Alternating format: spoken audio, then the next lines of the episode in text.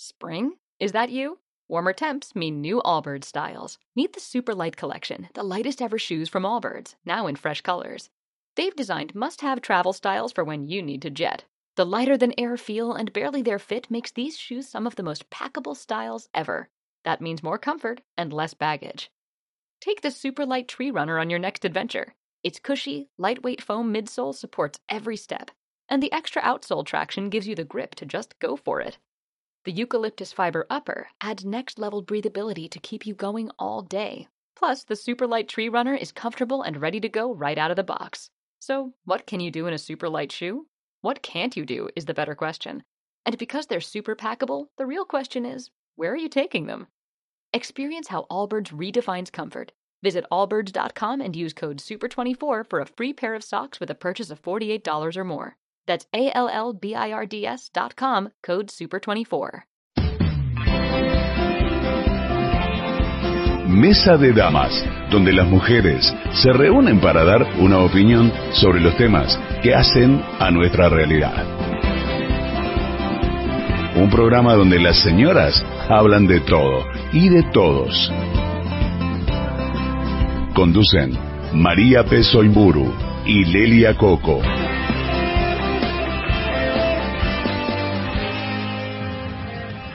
Hola, ¿cómo están ustedes? Les damos la bienvenida a Mesa de Damas, una mesa de café donde las señoras hablamos un poco de todo y de todos.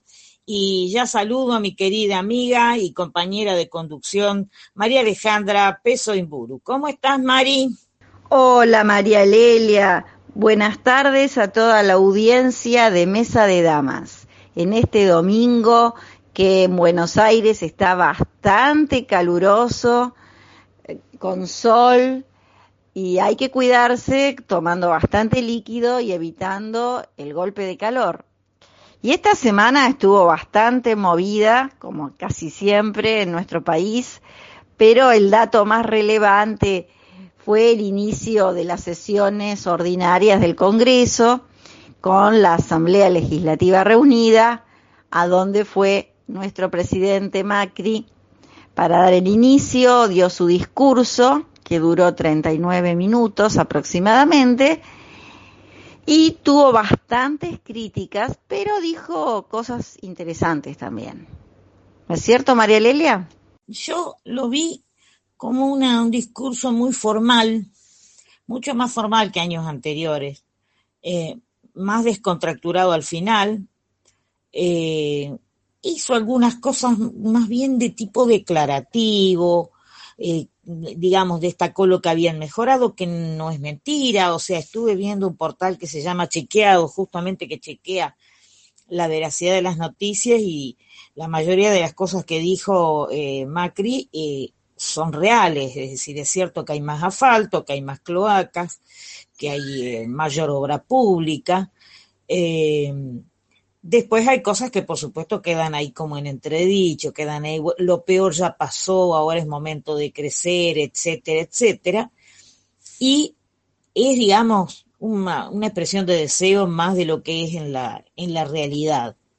Eh, yo fue un discurso corto, que me parece muy bien, no me gustan a mí esos discursos kilométricos que se daba Cristina o incluso el mismo Néstor Kirchner. Menem también supo inaugurar sesiones con unos discursos de una hora y media, dos horas, hablando punto por punto qué es lo que habían hecho, qué es lo que iban a hacer, bla, bla, bla, un bla, bla, eh, digamos, que era más palabrerío, pero el contenido en sí no, no era gran cosa. Eh, yo lo vi, eh, un discurso como muy formal, muy, digamos, muy protocolar y, por supuesto, eh, hubo críticas, eh, se habló más que nada del tema del aborto, que está ahora muy en el candelero, que después si querés lo charlamos, y nada más, es decir, no lo vi como un discurso muy brillante, lo vi un discurso eh, ya te digo, muy formal, muy de protocolo, bueno, había que abrir las sesiones legislativas, había que decir algo, dijo, hizo un resumen de lo pasado el año anterior y, no mucho, y de lo que, digamos, lo positivo y no mucho más. Yo, yo hubiera esperado algunas cositas más, algunas precisiones más, pero bueno, no, no fue así. Yo rescato algunas cosas positivas que él nombró, eh, como el tema de la transparencia en las acciones de gobierno, que se pasó del puesto 106 que tenía la Argentina al número 85 en dos años, según un organismo que se encarga de analizar la transparencia que se da en las acciones de gobierno de los distintos países.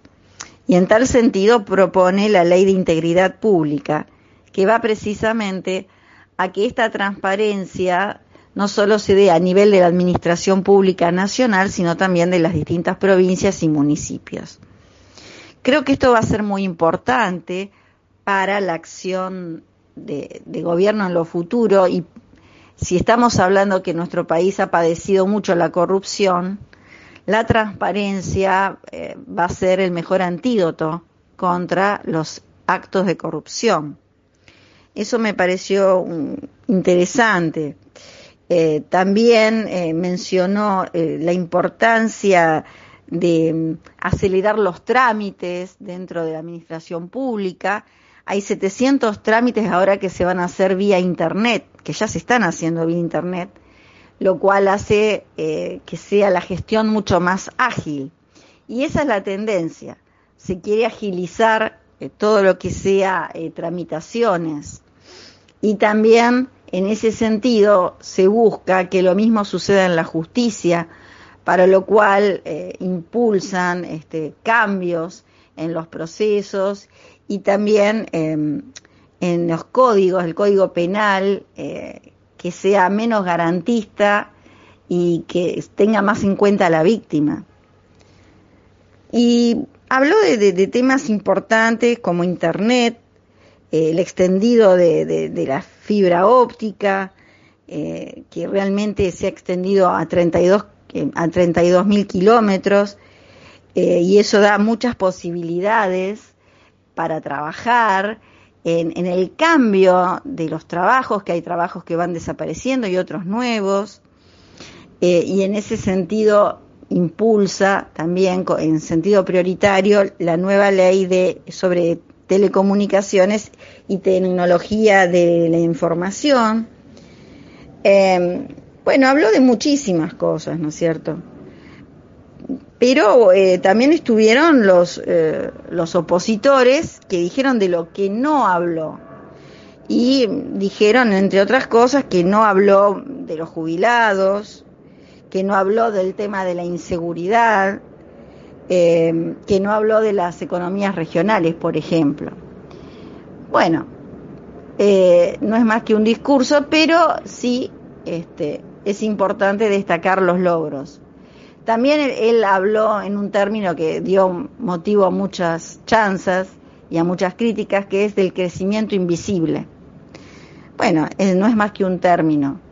Lo importante es que haya veracidad en las cosas que se dicen en cuanto a las obras realizadas y es importante también todo lo que hay por hacer por delante, las metas, ¿no es cierto?, a cumplir.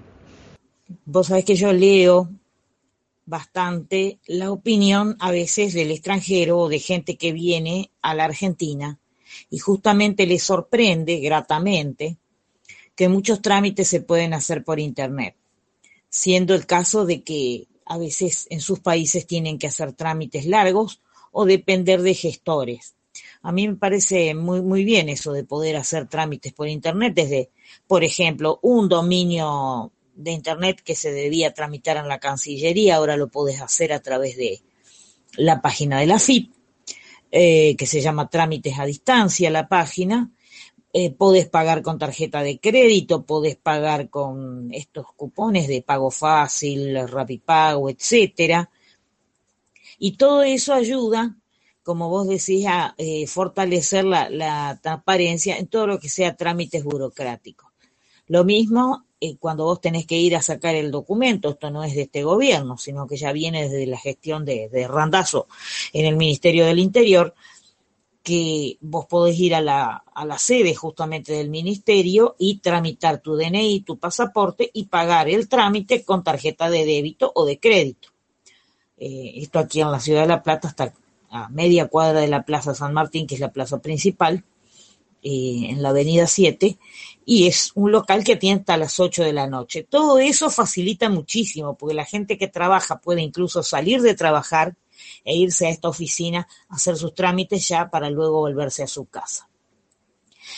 Estas cosas me parecen que son positivas, que se ha, avanzado mucho en eso. Quizá es justamente lo que eh, hablaba Macri en, en, su discurso respecto de lo que es el crecimiento invisible, porque eso también es un crecimiento, es un crecimiento como sociedad, mayor transparencia, mayor agilidad.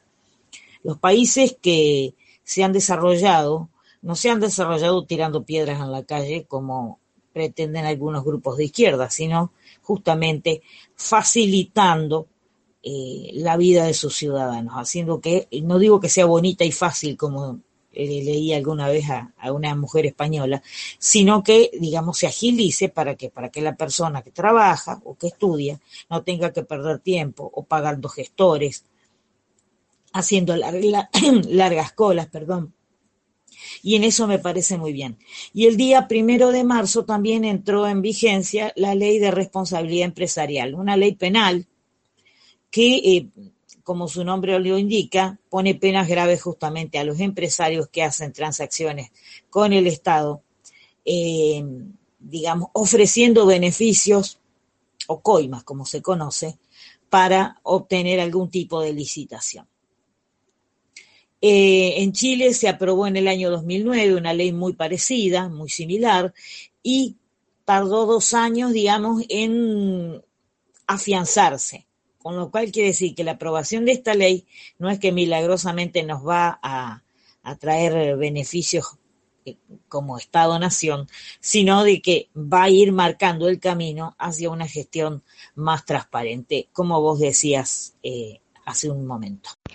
Y concordantemente con lo que estuvimos hablando, eh, se viene un proyecto que en este caso parte del Poder Judicial, de la Corte Suprema de la Nación, y es un cambio y una transformación en la justicia. Eh, lo van a presentar ante el Poder Legislativo. La idea es acelerar los juicios penales por corrupción, narcotráfico y trata de personas, simplificar la recolección de pruebas, eh, que haya un criterio de armonización entre la seguridad ciudadana y también las garantías del proceso, para no caer ni en el garantismo ni en el gatillo fácil. Eh, bueno, en esto también va a estar el proceso digital, ¿eh?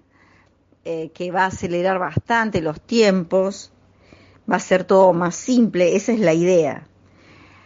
Al respecto, te puedo decir que también tendrían que facilitar y simplificar el, software, porque el software es bastante intrincado, el que ya existe. Eh, bueno, hay toda una revisión de lo que es el Poder Judicial y van a impulsar los cambios también en el régimen de trabajo. Eh, por ejemplo, el tema de, hacer un cambio en lo que son las ferias judiciales, los horarios de tarea, en fin, hay una introspección para una autocrítica para ver qué es lo que hay que cambiar, qué se puede mejorar, qué se puede modernizar. Y en tal sentido va a ser bienvenida este, este cambio y este proyecto. Eh, después, por supuesto, eh, los legisladores darán su visto bueno o no, punto por punto pero creo que va a ser bastante, bastante positivo para nuestro país este cambio. Efectivamente, bueno, eh, también hay otro proyecto que va a mandar el Poder Ejecutivo, que para mí es muy innovador, porque también conduce a un crecimiento invisible. Los empresarios ya están ahí, algunos zapateando, pero bueno, van a tener que ponerse al día y, y ayornarse porque es algo que ellos mismos de la boca para afuera eh, lo declaman, pero parece que no lo cumplen tan así. Me refiero a la igualdad de salarios con igualdad de género. Eh, esto es una lucha que no, no viene de ahora. Eh, tenemos en Hollywood actrices que ya hace años vienen peleando por ese tema.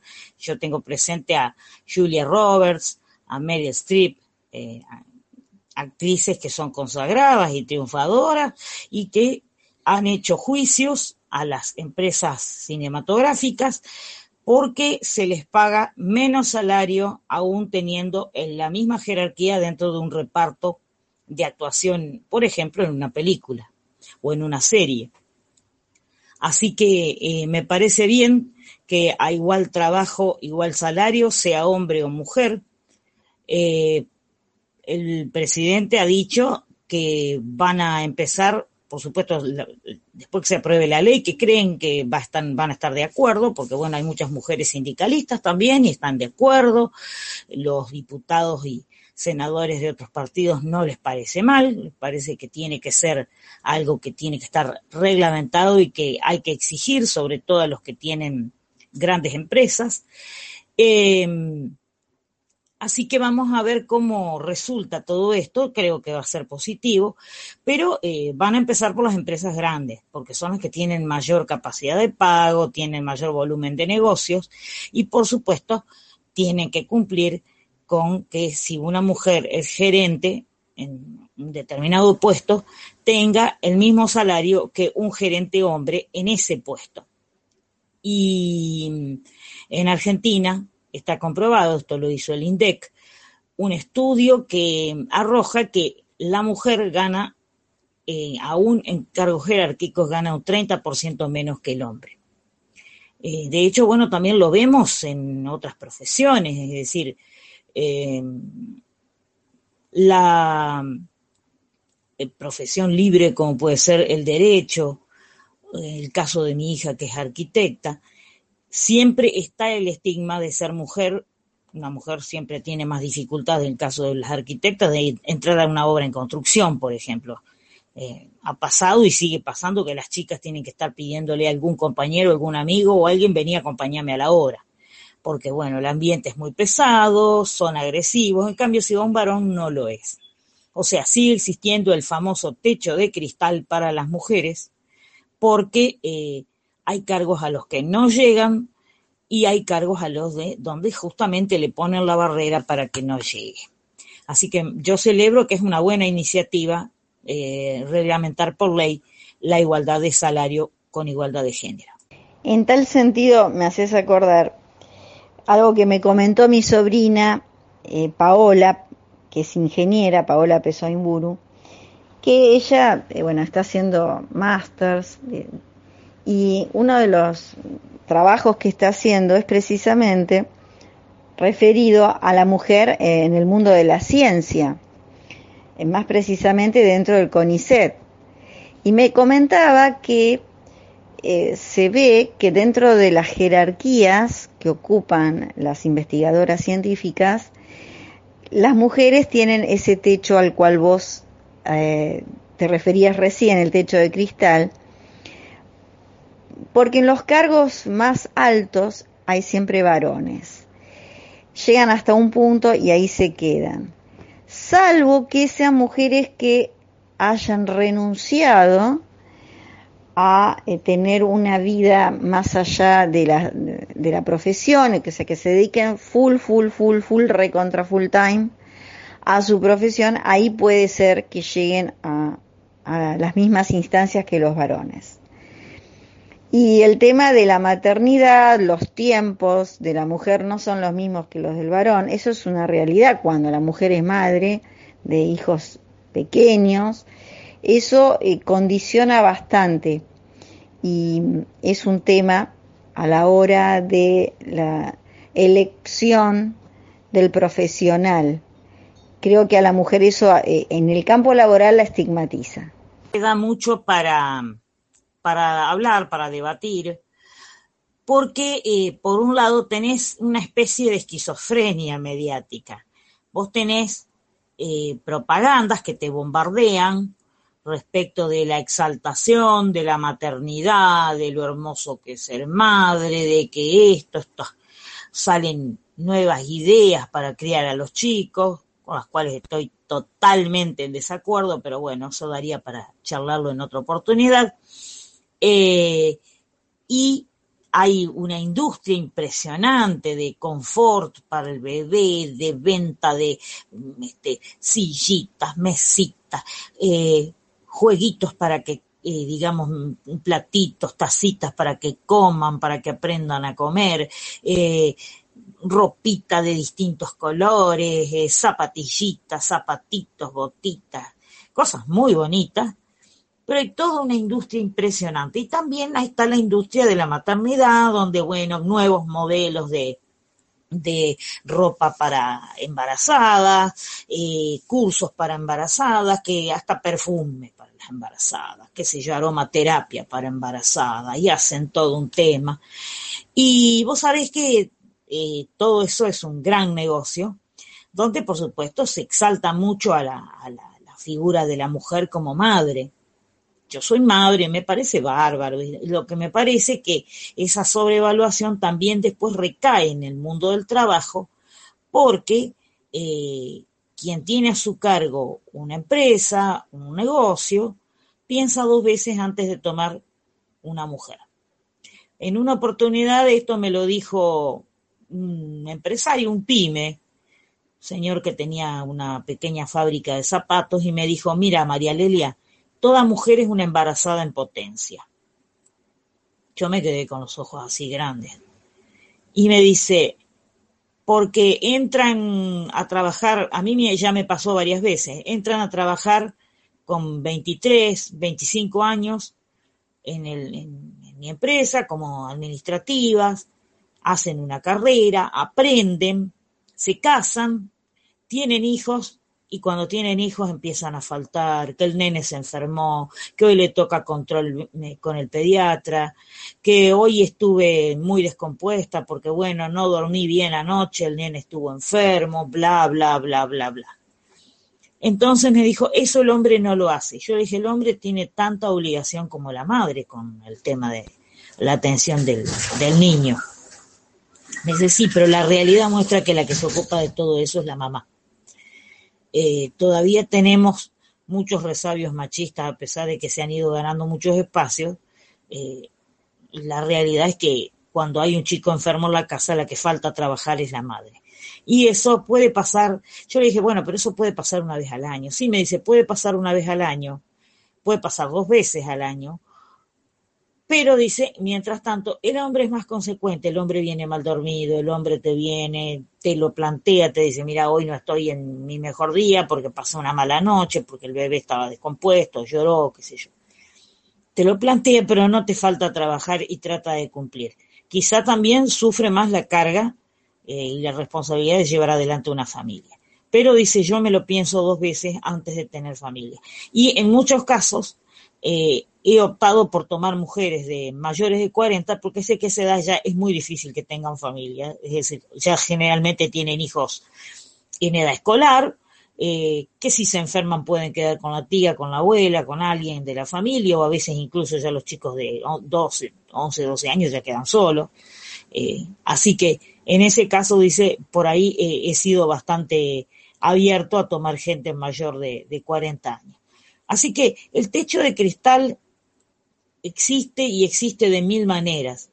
Eh, no sé si este proyecto de ley lo va a resolver todo, pero pienso que es un primer paso para que vayamos a una sociedad un poco más igualitaria. Tanto hablan de igualdad de oportunidades. Bueno, la mujer eh, que tiene condiciones y tiene el cerebro, vamos a decirlo así, eh, tiene que poder hacer también una carrera profesional que la gratifique y que la haga feliz. Y no que la convierta en una especie de laica consagrada encerrada en el laboratorio o en la oficina o en la empresa, porque no es así. La vida no es vivir para trabajar, sino trabajar para vivir.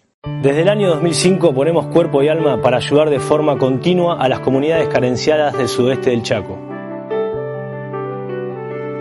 Porque todavía hay mucho por hacer, necesitamos que vos también pongas cuerpo y alma para lograr que se multipliquen las oportunidades de todos. Entra a www.cuerpoyalma.org.ar. Cuerpo y alma. Hay mucho por hacer.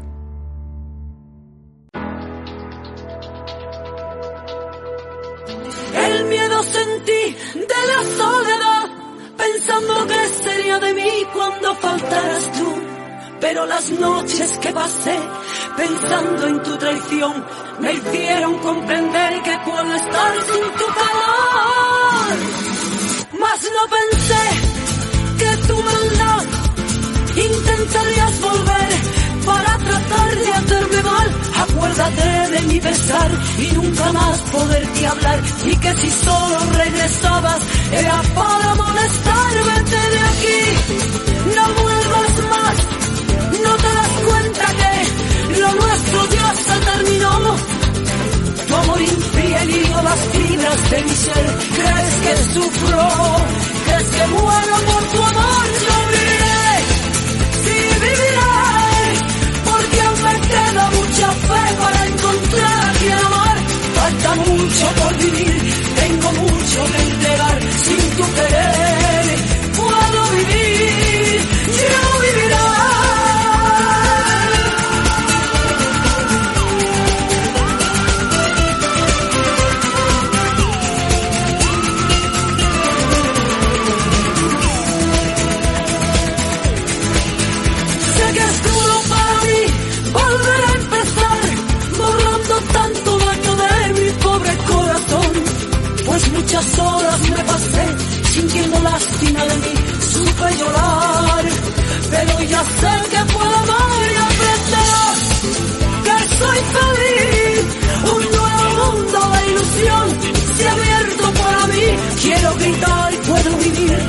volver a sonreír, pues ya tengo quien me quiera y que solo es para mí. Vete de aquí, no vuelvas más, no te das cuenta que lo nuestro ya se terminó.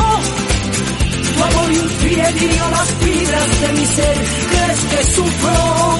¿Crees que muero por tu amor? Yo viviré, sí viviré, porque aún me queda mucha fe para encontrar a quien amar.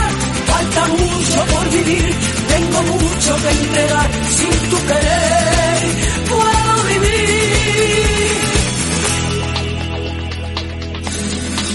Yo viviré.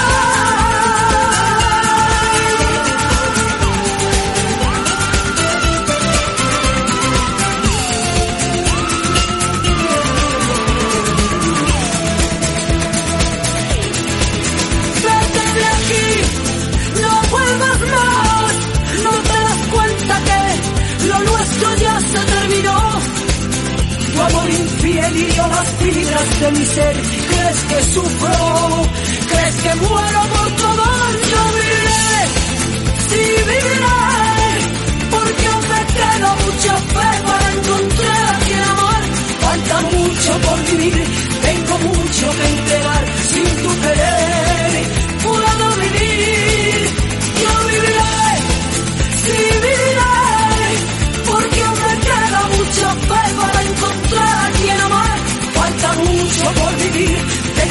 Mucho que entregar sin tu querer.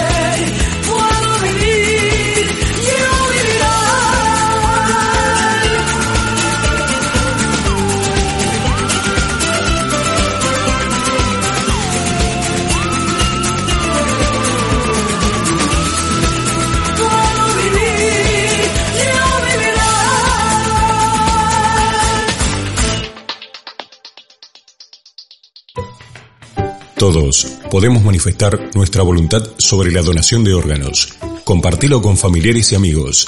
Registra tu voluntad. Yo soy donante. Informes 0800 555 4628 www.incucay.gov.ar Donar órganos es salvar vidas. La realidad manda y eh, más allá de querer igualarnos en todo, creo que eh, hay una realidad que el día tiene 24 horas y que la mujer, eh, la mujer orquesta, como se dice, este, no puede hacer todo y bien. En algún lado eso repercute. Y eso lo saben bien los empresarios que por algo eligen este, al varón, porque sabe que el varón está más enfocado en su función y no se diversifica tanto. Las mujeres están más acostumbradas a diversificarse, a hacer mil cosas al mismo tiempo. Eh, bueno, creo que en tanto los varones vayan acompañando más a la mujer en las tareas domésticas, en el cuidado de los hijos, en todo lo que la mujer hoy por hoy se hace cargo de manera absoluta o, de manera preeminente, esto va a permitir que la mujer también esté más tranquila a la hora de enfocarse en su tarea profesional.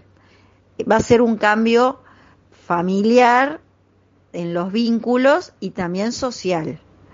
De hecho, ya eh, está previsto, hay, un, una reforma en cuanto a la cantidad de días que eh, el varón va a poder tomarse eh, cuando sea padre días por paternidad. Creo que va a, a, a, tener más días de licencia.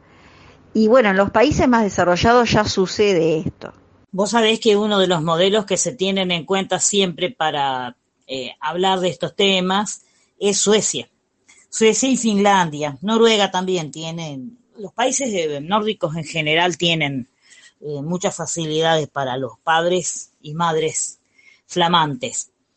Eh, lo que pasa es que, bueno, ellos lo enfocan de una manera distinta, quizás en un sentido más práctico. Suecia tiene pocos niños, por eso se premia con tantas cosas a las mujeres. Se les da seis meses de licencia por maternidad y seis meses para el papá, de manera que pueden empalmar ambas licencias, con lo cual el niño se encuentra al cuidado de su mamá los primeros seis meses de vida y puede quedar seis meses más al, cuidado de su papá. Eso además les da una amplitud, con lo cual, bueno, ya con un año está en condiciones de pronto de eh, quedar al cuidado de un familiar cercano, de alguna casa, este, guardería, como se le llama, o este, bueno, estos este, pequeños jardines maternales. Eh, y entonces eso también ayuda a que haya una mayor facilidad. No es que los suecos regalan por regalar de buenos que son. Ellos tienen pocos chicos y ellos están viendo desde un punto de vista demográfico que su población está envejeciendo, porque la gente no tiene hijos. Con suerte tiene dos hijos. Hay un premio enorme que se da en dinero y en eh, provisión de pañales, eh, leche en polvo, artículos de todo tipo para la crianza del primer año del bebé si se tiene un tercer hijo. Pero es una cifra impresionante eh, en cuanto a, a valor. Y claro, por supuesto, dice, estimulan para ellos que una mujer se anime a tener un tercer hijo, es una gran cosa. Eh, por otra parte, se encuentra Europa, y los países nórdicos con una suerte de invasión silenciosa, entre comillas, que son las mujeres musulmanas. Las musulmanas, eh, por lo general, tienen muchos hijos. Es cultural en ellos tener muchos hijos. Por lo menos tres, mínimo tres. El mínimo de ellos es tres. Pero tienen cinco o seis hijos tranquilamente. La mujer, por supuesto, se sabe que dentro de lo que es el Islam trabaja poco y nada no tienen prohibido asistir a la universidad ni nada de eso, pero son contadas con, con los dedos de la mano las que pueden llegar a, a tener también un, una carrera profesional. Pero eso es una cuestión de la cultura islámica, ellos lo tienen de alguna manera aceptado así. El tema es que estas sociedades que nos gusta tanto como, como benefician a sus mujeres, tienen un problema grande que es la falta de niños, en, incluso en toda Europa. Hay poca natalidad. En Alemania también hay un premio grande a los que tienen un tercer hijo, puede tener, ellos tienen un tema con los turcos, que hay una gran comunidad de Turquía viviendo en, en Alemania. Así que eh, por eso digo, es cierto que hay que arreglar, modificar leyes para que se pueda conciliar la vida laboral y la vida familiar, pero no así eh, tomar como modelo alegremente algunos otros países porque esos países no es que lo hacen de buenos, sino porque tienen una necesidad poblacional. Eh, por otro lado, al ser estados un poco más responsables y no tan este, eh, cotilloneros como los nuestros, ellos miran más allá, tienen proyectos de largo plazo y ven cómo la población se va envejeciendo y pocos niños se ven jugando en la calle. Así que por eso valoran mucho la infancia y el tener niños. Eh, es un tema largo de debatir, pero justo ahora se conecta, ahora que hablamos con, de niños, con el tema también que se planteó de dar debate a la despenalización definitiva del aborto, o sea, legalizar el aborto. El presidente Macri ha dicho que él no está de acuerdo, pero considera que debe debatirse y debe hacerse seriamente. Eh, el jefe de gabinete Marcos Peña, María Eugenia Vidal, Carolina Stanley, la ministra de Desarrollo Social, eh, el jefe de gobierno de la ciudad, este, Horacio Rodríguez Larreta, eh, Gabriela Michetti, la vicepresidenta.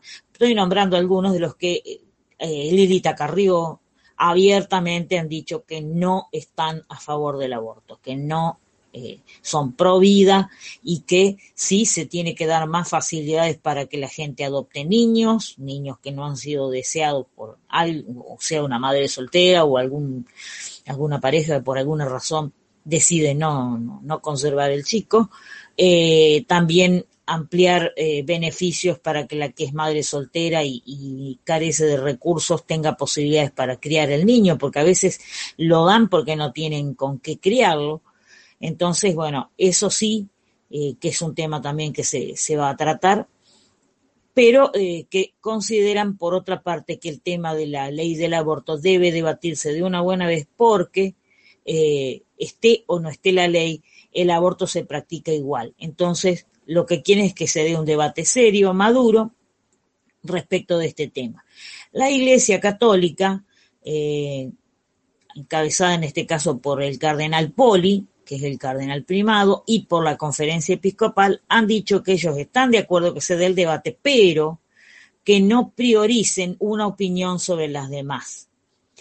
O sea, que no se mediatice la opinión, la, claro, las opiniones o las voces pro aborto por sobre las que están en contra y que fundamentan su eh, oposición a esta práctica. Personalmente estoy en contra del aborto, considero que hay un arsenal, por decirlo de alguna manera, en términos militares, arsenal de anticonceptivos por los cuales pueden eh, evitar embarazos no deseados. Eh, no hay que llegar al aborto, no debe hacerse, y en caso de que ocurre un embarazo no deseado, siempre está abierta la puerta a la adopción.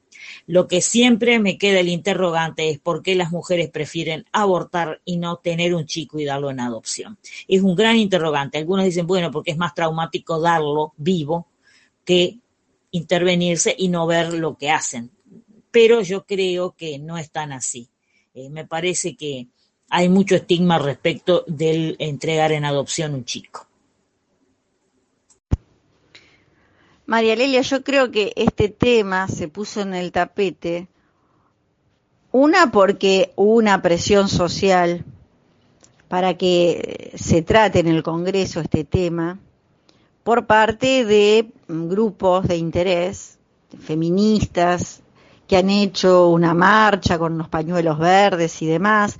Se ha instalado también en algunos medios de comunicación y también sirve como una cortina de humo para no tratar otros temas que estén en el tapete, como por ejemplo la inflación, el endeudamiento, los tarifazos, temas que tienen que ver con eh, algunos funcionarios del actual gobierno que están en jaque, eh, como fue el caso de Gilligan, el caso del director de la AFI, Arribas, que está siendo eh, señalado por la justicia de Brasil por lavado de dinero.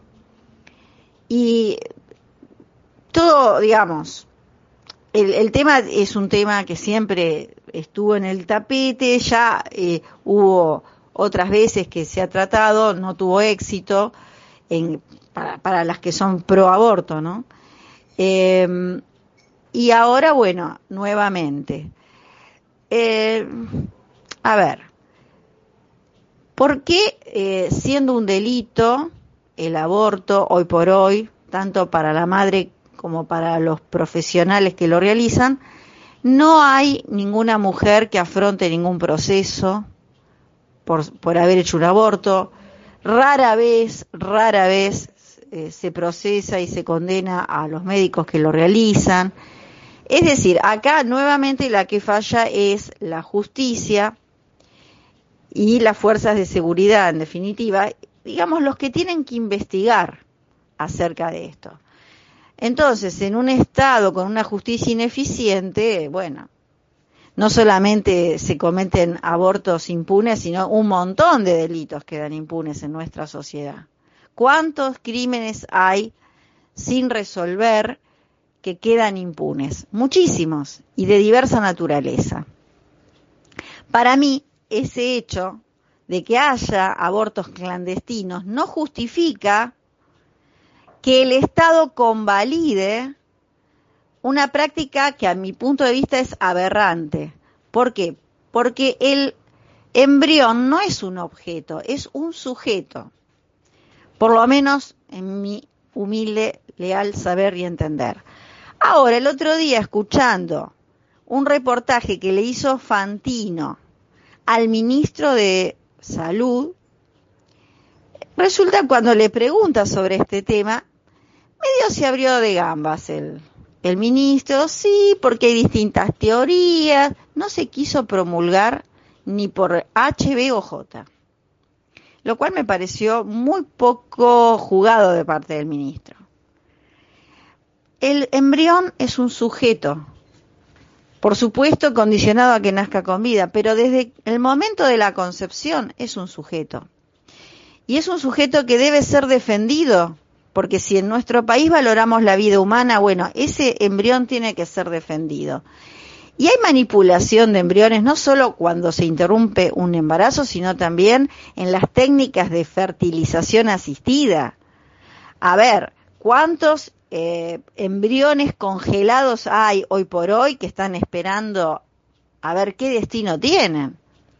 Que no son implantados todos y muchos siguen en las heladeras, vaya a saber por cuánto tiempo. Y ahí hay una laguna del derecho. O sea que hay realmente una manipulación que el ser humano eh, realiza sobre el origen de nuestra vida, de nuestra concepción. Y bueno, parece que a la madre se la quiere empoderar para decidir quién vive y quién no vive. Yo realmente estoy totalmente en contra. Por supuesto que esto va, va eh, a dar lugar a debates porque a la madre no se la considera responsable de lo que hace, sino víctima de la situación. Y ahí yo también estoy en contra. Yo creo que tenemos que volver al sentido de responsabilidad individual de los actos, porque si no, el, delincuente es víctima del sistema, eh, el asesino, el violador, y qué le pasó cuando era chico. Entonces, si vamos a justificar lo que está mal, y siempre vamos a encontrar una justificación. ¿Y en qué vamos a, a dónde vamos a parar, María Lelia? Decime, ¿a dónde? Bueno, no vamos a evitar la discusión, por supuesto. Creo que hay muchos de los legisladores que están en contra de la despenalización de la... Porque una cosa es la despenalización y otra cosa es la legalización. Son dos cosas distintas. En la legalización se va más allá. ¿El Estado se tiene que hacer cargo de los abortos? Yo creo que no. Pero bueno, en definitiva es simple una opinión mía y es, tiene que ser una opinión de la sociedad. Hay un proyecto de los radicales para que haya una consulta popular no vinculante. Bueno, fíjate que del mismo modo que se soslaya y se deja, digamos, se mira de costado el tema de la adopción, eh, también eh, no se habla de eso, de la consulta popular, y es un mecanismo que está garantizado por la Constitución. ¿Por qué no someter a consulta popular antes de entrar al recinto el proyecto de ley o los proyectos que puedan presentarse, porque el Ejecutivo no los va a mandar, sino que hay, bueno, sobre todo los partidos de izquierda quieren la legalización. Eh, primero preguntémosle al pueblo qué quiere. Si quiere o no quiere. Si triunfa el no, bueno, se cierra el debate, no se presenta ningún proyecto y asunto terminado. Ahora, si la gente dice que sí, digamos 51% sería la, el porcentaje, dijera que sí, que quiere que se debata y que se apruebe una ley que lo legalice o que bajo ciertas condiciones lo legalice, entonces, bueno, que entre al recinto, que entre a comisiones y se hable del tema. Yo te digo, sinceramente, creo que no va a pasar, creo que no se va a aprobar. No obstante, hoy estaba leyendo que el presidente de la Cámara de Diputados, que es un tipo muy sensato, muy razonable, Emilio Monzó, que se las tuvo que ver bastante, la verdad que mostró una muñeca impresionante con el tema de la reforma previsional porque lo atacaban, lo agredían, bueno, le robaron el reloj hasta la campanita en su momento, este, fueron realmente vulgares y brutales los, los diputados kirchneristas que se le fueron encima. Eh, Emilio Monzó dijo, no estoy en condiciones de que voy a controlar ese debate. Va, va a dar, como diciendo, viene caliente el asunto. Entonces, lo que quieren justamente es habilitar una agenda para que en, se trabaje mucho en las comisiones, se debata mucho en las comisiones, tanto de eh, con presencia de senadores como de diputados, y que en base a eso se llegue a una a una ley si es que sale. El otro tema también está el recurso de veto, que el presidente ha dicho que está en contra del aborto, así que de pronto también podría decir, no, la norma que aprobaron es demasiado laxa, es muy alegre, como se dice, le, está, le va a ocasionar un gasto impresionante al Estado también, porque va a ser el Estado quien va a tener que asistir de manera gratuita a ese tipo de prácticas, de acuerdo a lo que quiere la izquierda, ¿eh? vamos aclarando. Y eh, entonces, bueno, puede ejercer su poder de veto y devolverlo al Congreso, pedir modificaciones o directamente pedir que se deje eh, para las próximas sesiones legislativas más adelante la, la discusión del tema. Hay una palabra puede, también tiene la facultad de patear la pelota para adelante. Yo no, sinceramente ya te digo, yo estoy en contra, pienso que no debe permitirse, pero también este, veo mucha hipocresía al respecto porque no se quiere tratar esto que vos decís también, el tema de los embriones congelados, el trabajo con células madre, eh, el tema de la adopción, por qué se estigmatiza tanto a la mujer que da en adopción y no, no así a la que aborta. Y de pronto aparecen periodistas, Nancy Paso dijo, sí, cuando yo tenía 21 años, creo que dijo, me, me hice un aborto. sí, algunos protestaron, alguno lo criticó, pero no pasó de una cosa de dos o tres días. Ahora, si Nancy Paso hubiese dicho, sí, yo tuve un hijo y lo di, probablemente hasta el día de hoy la estarían insultando de arriba abajo, diciendo una mala madre que cómo se desprendió de un hijo, que esto, que lo otro. Cuando de pronto por ahí eh, hubiese sido más noble dejar vivir un chico y entregarlo a una familia que realmente lo quiera criar y cuidar con amor. Que la justicia, por supuesto, intermedie a través de las este, eh, tribunales de familia, ¿no es cierto?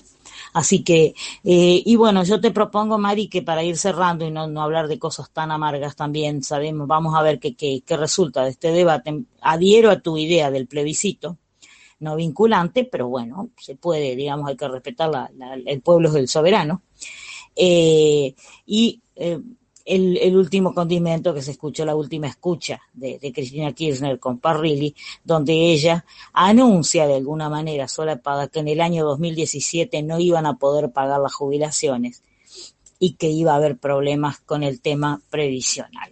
Eh, tratamos este tema y, luego ya vamos despidiéndonos. Eh, una aclaración.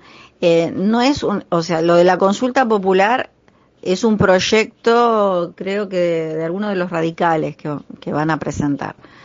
Eh, bueno, ya más o menos eh, está eh, explicitado mi opinión y la tuya. Este, esperemos que siga el Estado defendiendo la vida eh, en todas sus formas, ¿no? Eh, y bueno, esto del, de, Cristina no, no, lo, no lo sabía. Eh, bueno, ¿qué se puede esperar de Cristina con Parrilli? Ya parece el dúo cómico Los Gladiolos. Eh, ella habla y él no hace más que chuparle las medias, a todo le dice que sí. ella ha utilizado términos en diversas conversaciones bastante despectivos con respecto a él y él se deja se deja pisotear. Bueno, es una muestra de una personalidad y lamentablemente este ser estuvo manejando nuestros destinos durante dos periodos y primero también estuvo su, su extinto marido que también se las traía. Esperemos que la clase política mejore.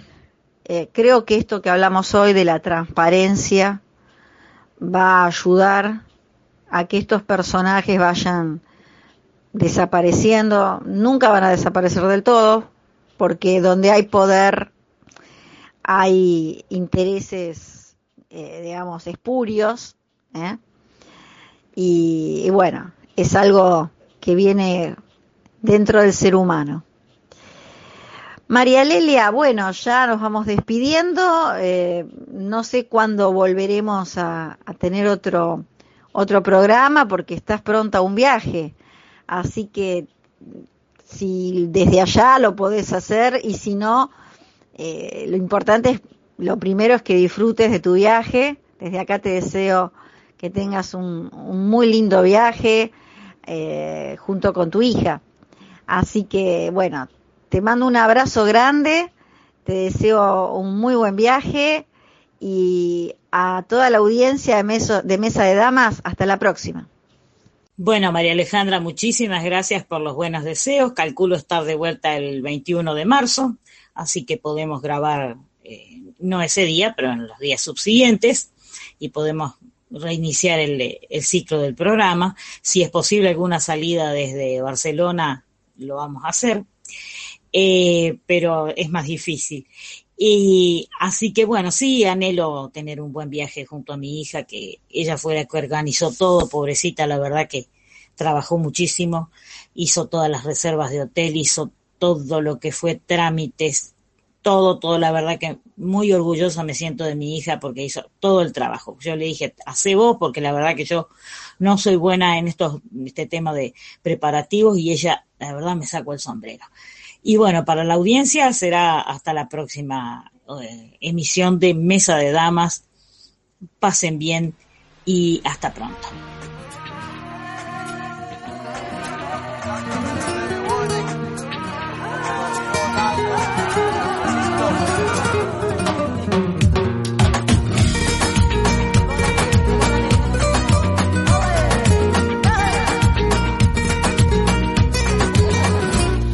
He llenado tu tiempo vacío de aventuras más y mi mente ha parido nostalgias por no verte ya. Y haciendo el amor te nombrado sin quererlo yo, porque en todo busco lo salvaje de tu sexo amor. A este sueños he creído tenerte devorándome y he mojado mis sábanas blancas recordándote. En mi cama nadie es como tú encontrar este ser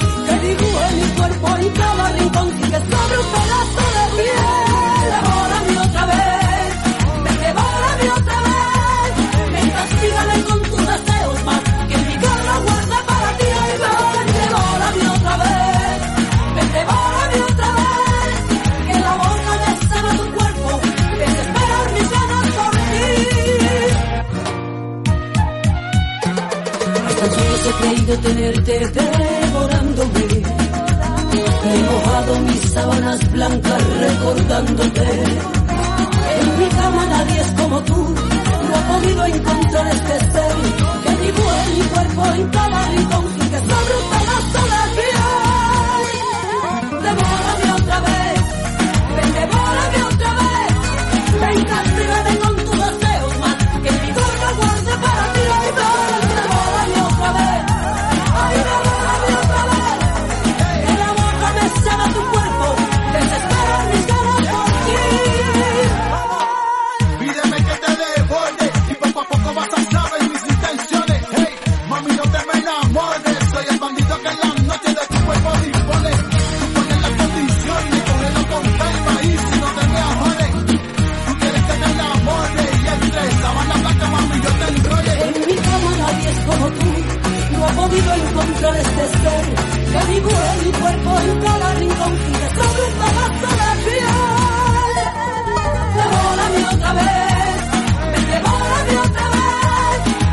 dígame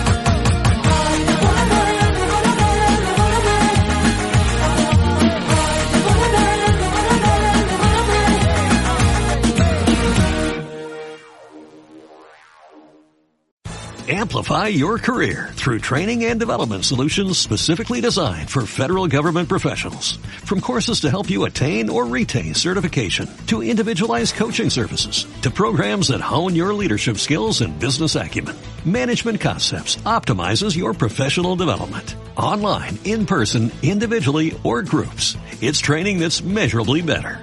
Learn more at managementconcepts.com. That's managementconcepts.com.